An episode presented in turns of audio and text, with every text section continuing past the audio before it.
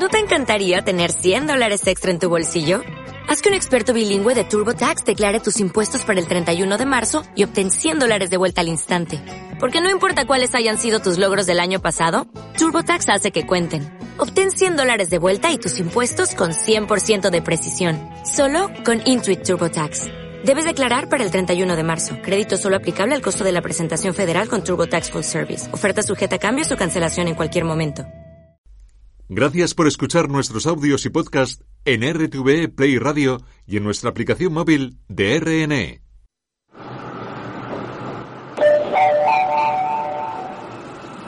Atención, lo que vas a escuchar ahora es completamente cierto. Hola mundo, empezamos con una frase de Albert Einstein, que tiene unas cuantas. La matemática pura es, a su manera, la poesía de las ideas lógicas. Empezamos n igual a 1.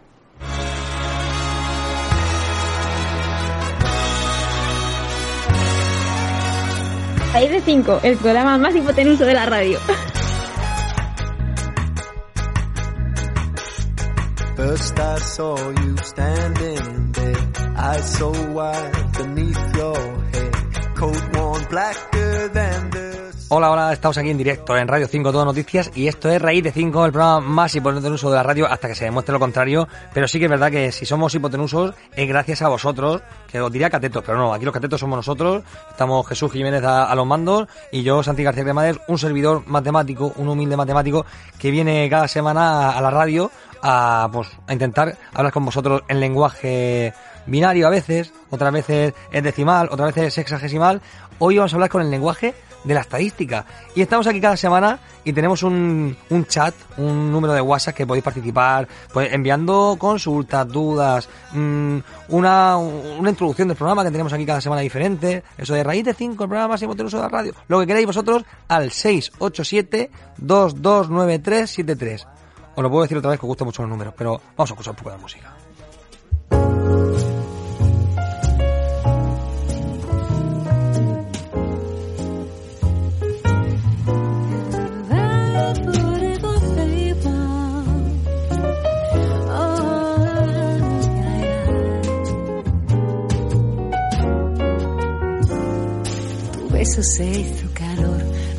Esta música me resulta súper fresquita ahora mismo porque hace tiempo que, no escuchaba yo a Valle Sana y esta música nos sugiere que, que, ya nos va a contar un montón de cosas. Pero es que estamos en verano y ya sabéis que este, este mes de julio estamos celebrando las matemáticas con sus eventos, con, con todas las localizaciones matemáticas que, que, ocurren. Estaremos la semana que viene en el ENEM de, de, Valencia, que se celebra el Encuentro Nacional de Estudiantes de Matemáticas en Valencia. Cada año estamos ahí y este año también tenemos que estar. Ha habido, hemos hablado de, Olimpiadas, hemos hablado de la JAEM, os acordáis hace dos semanas, y esta semana queremos viajar con Vallesana directamente, donde esté. Que no sé dónde está, pero no para de trabajar y en julio más que nunca, ¿eh? Ana, ¿cómo estás? Hola, Santi. Más que nunca no sé, ¿eh? contigo, ¿eh? pues sí, yo también. Es, que, una locura. Era una locura. Has estado de congreso. Cuéntame, ¿dónde, ¿dónde has estado? Pues he estado en Riga, En, en, la Conferencia Internacional de Biometría. Eh, y nada, pues allí la verdad es que muy bien, porque es un congreso donde se juntan todas las pequeñas sociedades. Tú sabes que yo estoy ahora mismo de presidenta de la Sociedad Española de Bioestadística y somos una región dentro de la Conferencia Internacional de Biometría, dentro de la Sociedad Internacional de Biometría y bueno, pues eh, nos tocaba estar allí también y un montón de ponencias muy, muy interesantes que yo ya me he ido apuntando cositas para contarte cuando podamos. Qué bien, qué bien, me encanta. Así es que muy bien. Biometría, es que son estas, bueno, allá hablamos de la biometría, de, de esa sociedad también de la que formas parte, no sé si era presidente también. Sí, sí, yo soy presidenta de la Sociedad Española de Bioestadística, que bueno, es como llamamos aquí en España la biometría, pues, si no se confunde con esto de medir las huellas dactilares y demás. Exactamente, verdad. La biometría nos sugiere enseguida a Minority Report y cosas así, pero no, es, bioestadística que conocemos que está en todas las asignaturas sanitarias, eh, carreras sanitarias, siempre está bioestadística, les persigue y es que es muy necesaria.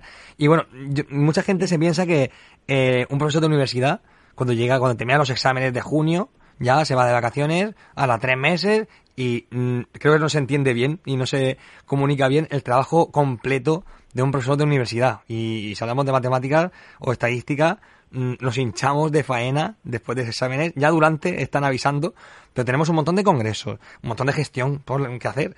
Por supuesto, un montón de investigación que muchas veces se devalúa por, por la carga docente. Ahora mismo, ¿qué, qué estás haciendo, Ana? Pues eso, pues este mes, aparte de las convocatorias de examen, de los tribunales de trabajo, pues tenemos muchos, muchos congresos. Además, este año los hemos cogido con muchas ganas porque hacía mucho tiempo que no salíamos de congreso y un congreso es muy importante porque al final en un congreso es donde cuentas lo que estás investigando y donde lo transmites a tus compañeros que, bueno, y te llevas ideas y, y muchas cosas. Pero es que además esta semana estamos en la en, la escuela de verano que tenemos aquí en la facultad de análisis bayesiano, en el Vivas. Vivas. Valencia Bayesian Summer School. Ah, qué bueno. Valencia Internacional, ¿eh? Que es un... Internacional. Es una escuela de verano internacional. Pues aquí lo que hacemos básicamente es tenemos dos días que son de curso básico, donde aprenden las bases de la estadística bayesiana, y luego eh, tenemos otros dos días que pertenecen como a un curso un poquito más avanzado, que cada año va cambiando.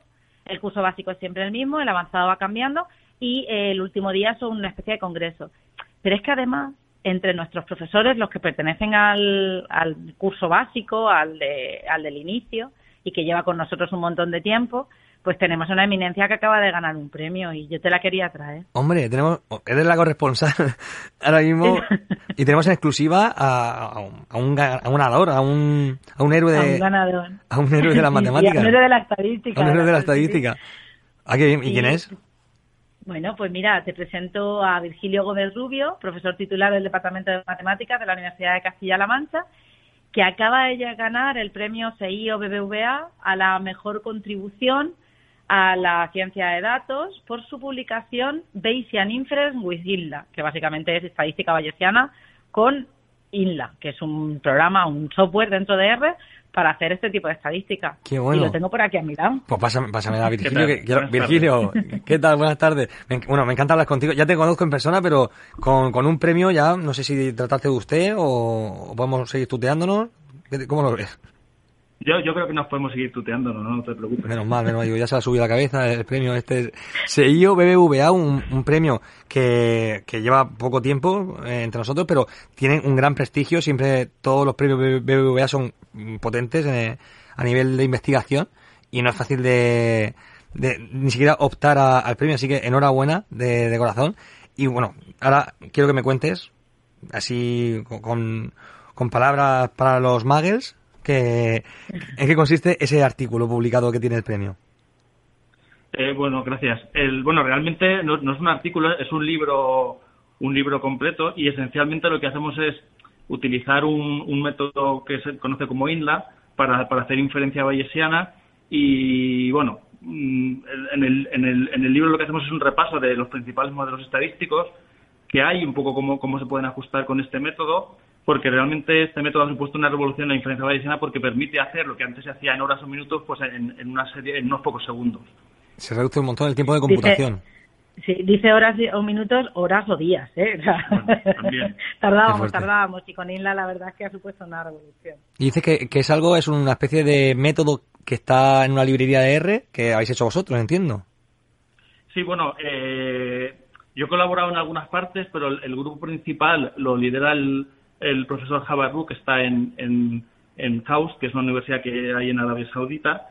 Y bueno, yo he tenido la suerte de, poder trabajar con él desde hace mucho tiempo y, y, de alguna manera aquí en este libro pues se ha plasmado el trabajo de, de fácilmente de los últimos 10 años. Qué bueno, qué bueno. Bueno, para el que no sepa de R, R es un paquete estadístico mm, abierto, es decir, de código abierto, que la gente eh, implementa sus librerías, es decir, sus programas y sus métodos van implementándose ahí y uno las usa gratis, totalmente gratuito. Tú pones descargar R, que es, creo que, es lo, más buscado en mis clases, descargar R y ahí todo el mundo a sufrirlo también, que hay mucha gente que dice, pues esto es programación, pero es programación mm, que se empieza, muy, digamos, muy básica para, para empezar a usar la estadística y, tienen un gran potencial. Estamos viendo aquí un, ejemplo, Virgilio.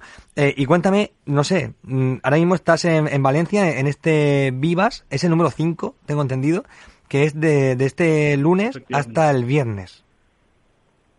Estás ahí también mm, porque vas a dar una ponencia, compartís vuestras investigaciones, habláis de, de, esta, de este nuevo libro que has hecho.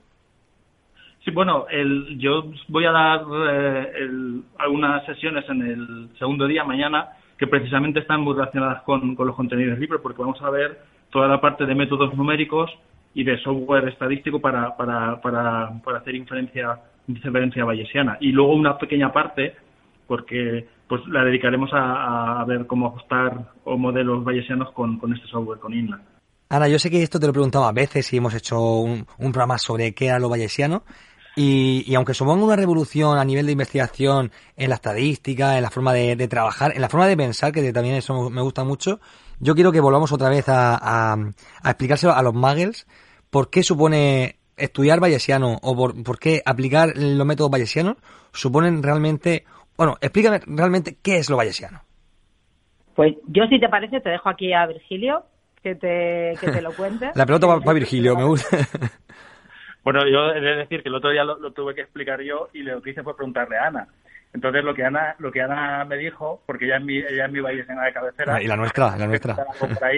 y era pues que es, de alguna manera es la, es la forma matemática de modelizar o de formular el aprendizaje, en el sentido de que, bueno, podemos tener una serie de datos del problema que estemos estudiando, pero luego también podemos tener información de expertos, incluso de estudios previos. Entonces, la inferencia bayesiana lo que hace es combinar de una manera bastante elegante pues eh, son dos tipos de un poco de información, la información de los datos ¿no? que recogemos y la información previa, ¿no? para, digamos, de alguna manera actualizar nuestro conocimiento sobre ese problema.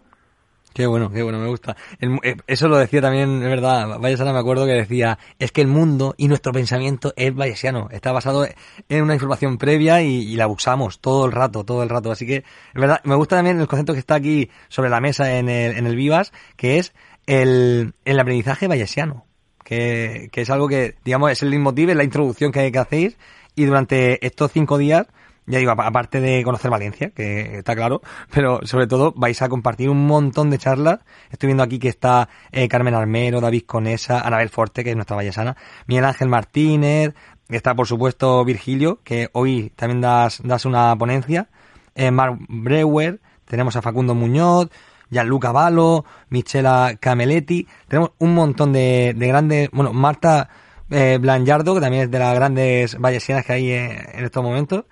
Mm, me gustaría, no sé, destacar este esta escuela de verano. Entiendo que no es para, para todo el mundo, pero ¿para quién va dirigida? Pues no te creas, Santi. Sí que un poco buscamos a gente que venga de distintas áreas. Los dos primeros días son un poco para introducirse en el mundo bayesiano y lo único que hace falta es tener unos poquitos conocimientos de, estadística y de probabilidad, sobre todo de probabilidad. Pero una vez tienes esos conocimientos, al final es ir cogiéndose y, por supuesto, es una escuela de verano para llevarse muchas cosas a casa y, y, luego pensarlas con un poquito de calma, ¿no? Después hay que retomarlo y empezar a aplicarlo. Pero yo creo que una de las cosas más bonitas que tenemos es que el último día, además de las charlas de dos conferenciantes, que en este caso son Yalu Caballo y, María Eugenia Castellano, eh, además de esas dos charlas, pues quienes vienen a la escuela, los estudiantes y las estudiantes, lo que hacen es presentar en unas charlas cortitas qué es lo que están haciendo y cómo se podría aplicar el vallesiano en, en eso que están haciendo. Entonces también sirve para que se conozcan y para que puedan empezar a, a aplicarlo de una manera más, más formal, digamos. Qué bueno. Pues Ana, como siempre, mil gracias de la Universidad de Valencia, eh, que se hace esta, este curso de verano. Y gracias también de corazón a, Virgilio Gómez Rubio, de la Universidad de Castilla-La Mancha, que aparte de, gran premiado, es un gran, amigo ya del programa y, espero tenerte aquí otras veces, no solamente como, corresponsal, ¿eh? Yo también quiero ser tu, en, directo, verte y hacerte de, corresponsal eh, en persona. Cuando queráis, cuando queráis, encantado. Muchas gracias, Virgilio, enhorabuena y gracias, Ana. Oye, estamos aquí de verano, pero tenemos que terminar esto con, una poesía matemática que apetece más que nunca. Venga, sí, sí, una fresquita. Una fresquita. Venga, un abrazo, Ana. Gracias. Un besito. Chao.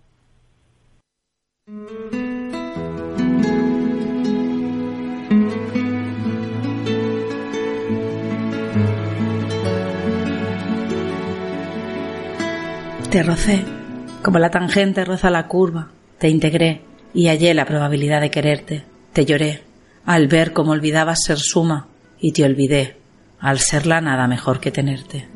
Es tan corta la vida y son tantas despedidas llenas de promesas vanas Aquí normalmente nos despedimos ya del programa, pero es que hemos empezado ya por todo lo alto con, un evento matemático, con un premiado y quería compartir también eh, estos momentos de verano que estamos para conectar, para celebrar, para ese momento de barbecho que necesitamos todos los científicos y todas las personas una vez al año al menos.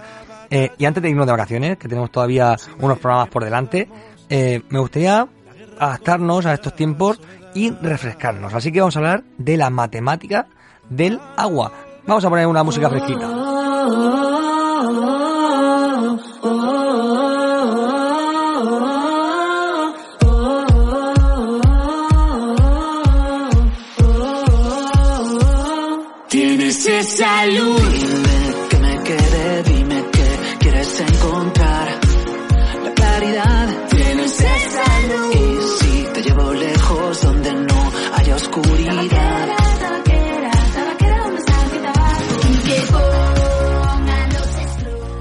Realmente aquí, los matemáticos, venimos del FIP, del Festival de Música, y queríamos aquí celebrar con él y ella, con, con las ginebras, esta canción tan fresquita, pues yo digo, creo que sugiere bastante bien, que vamos a hablar de, del agua. No sabéis lo importante que es el agua, sobre todo en un festival, eh, en un camping como era el de Benicassi, eh, con, un secarral y una solanera que decimos aquí en Murcia, que no veáis. Pero yo quiero hablaros ya seriamente de estas matemáticas que nos rodean porque todos hemos escuchado una frase alguna vez que es la de somos agua que aparte de, ser un lugar ahí cerca de la casa de la radio en Prado del Rey es una frase muy redundante porque tampoco hay consenso con esa frase, ¿no? Hay gente que dice que somos un 60% de agua, otra gente dice que somos un 70%, hay gente que ya se viene arriba y dice somos un 100% agua, no, 100% no somos, ¿eh? Somos un porcentaje alto, entre 60 y 70% de agua. Nuestro cuerpo está compuesto por H2O. Y dice, ¿cómo puede ser si bebo de todo menos agua? Y no, bebe agua, por favor, sobre todo en verano, bebe siempre las cantidades que os pida el cuerpo, pero si no bebéis poco, si sois de beber poco, bebed mucho más H2O, porque sois sois H2O, queráis o no, sois totalmente H2O, y es que vamos a hablar de la historia del H2O a través de la ciencia. Nos vamos a remontar a la época de Arquímedes. En el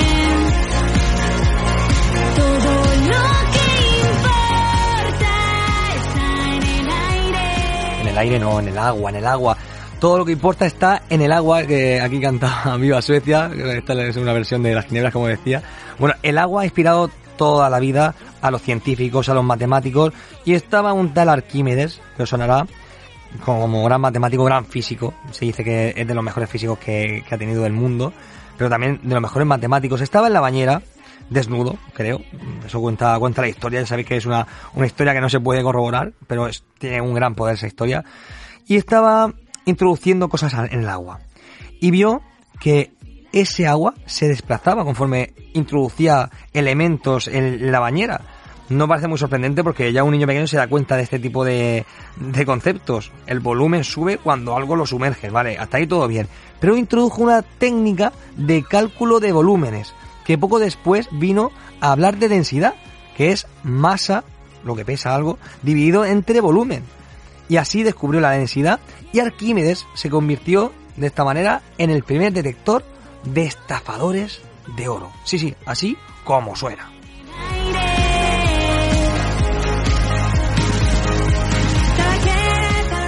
No, no, no, ni aire ni, ni tabaco, agua. Estamos hablando de agua. Arquímedes descubrió la ley de los vasos comunicantes. Sí, sí, una ley con la que, por ejemplo, si tienes una piscina en casa y la quieres vaciar, ¿Sabéis el método este para llenar de gasolina el depósito? Que es chupar la manguera hasta que llega el líquido, muy asqueroso por cierto, pero después ya bajas el, la manguera y de forma natural cae el líquido. Esto pasa con la gasolina, pasa con el agua. Si tienes que vaciar una piscina alguna vez, una pajita, por muy pequeña que sea, muy fina que sea y muy endeble que parezca, la vacías de, de ese líquido, haces ese efecto de vacío y depende de la altura que ponga la pajita, de forma automática y casi mágica, bajará o subirá el agua al lugar, es decir, según la altura que tenga. Esta es la ley de los vasos comunicantes. Se igualan las alturas de los líquidos. Y esto parece algo bastante sorprendente. Al menos desde la época de la antigua Roma, se emplearon para salvar desniveles del terreno al canalizar agua con tuberías de plomo. El agua alcanzará el mismo nivel en los puntos elevados de la vaguada, actuando como los vasos comunicantes, aunque la profundidad máxima a salvar dependía también de la capacidad del tubo para resistir la presión. No vale tampoco cualquier pajita siempre. Pero esto tiene muchísimas utilidades. Por ejemplo, llenar una piscina, vaciarla o, como digo, la gasolina es un, es un clásico que entendemos todos. Pero esto es en función de la física. Pero ¿qué hay de las matemáticas del agua? Pues vamos a, a terminar este programa hablando de las matemáticas del agua. Vamos a ponernos otra música también fresquita, la que nos apetece.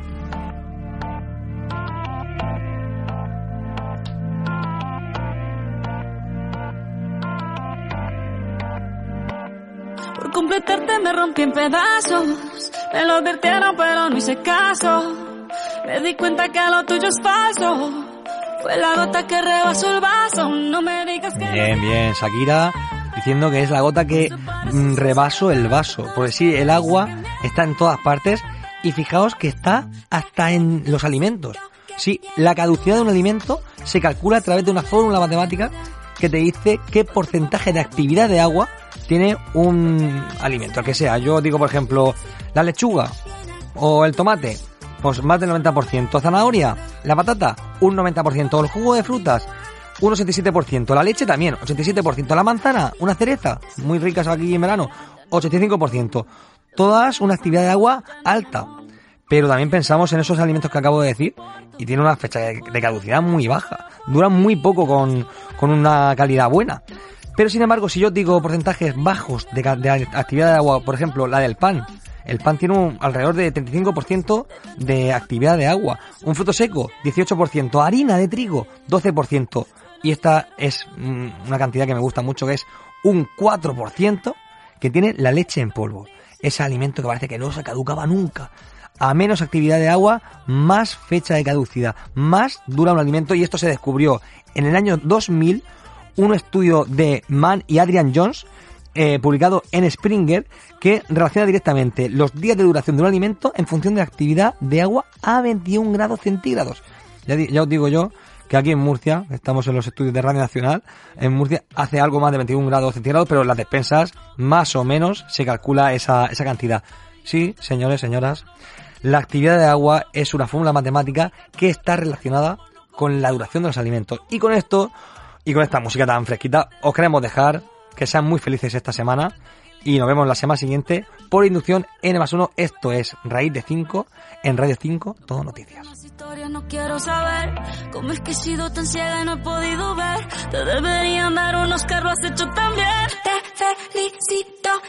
Es.